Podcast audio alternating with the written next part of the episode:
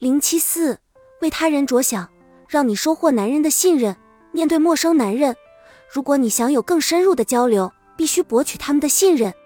关于这一点，我们应该向做销售的人学习，他们在短时间内就可以得到顾客的信任，把东西卖出去，可见他们交流的本领。有一家服装店，有个女老板叫莎拉，她是学心理学专业的。有一次，莎拉接待了一位年轻的男顾客。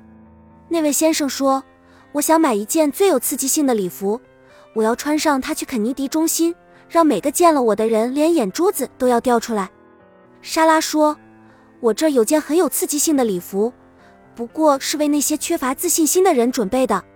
缺乏自信心的人？是啊。”您不知道有些人常常想穿这样的服装来掩盖他们的自信心不足吗？这个年轻人生气了。我可不是缺乏自信的人，那您为什么要穿上它去肯尼迪中心，让所有人都羡慕的连眼珠子都要掉出来呢？难道您不能不靠衣服而靠自身去吸引人吗？您很有风度，也很有魅力，可您却要掩盖起来。我当然可以卖给您这件最时髦的礼服，使您出出风头，可您就不想想？当人们停住脚步看您时，是因为衣服，还是因为您自身的吸引力？听到这里，那个年轻人想了想，说：“是啊，我干嘛要花钱买大家几句恭维话呢？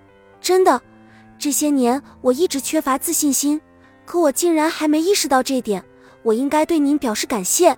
尽管莎拉小姐这样不愿赚钱，但她的服装店还是顾客盈门，来的大多是曾经被拒之门外的客人。”这些回头客和慕名而来的顾客，使服装店的主意越来越红火。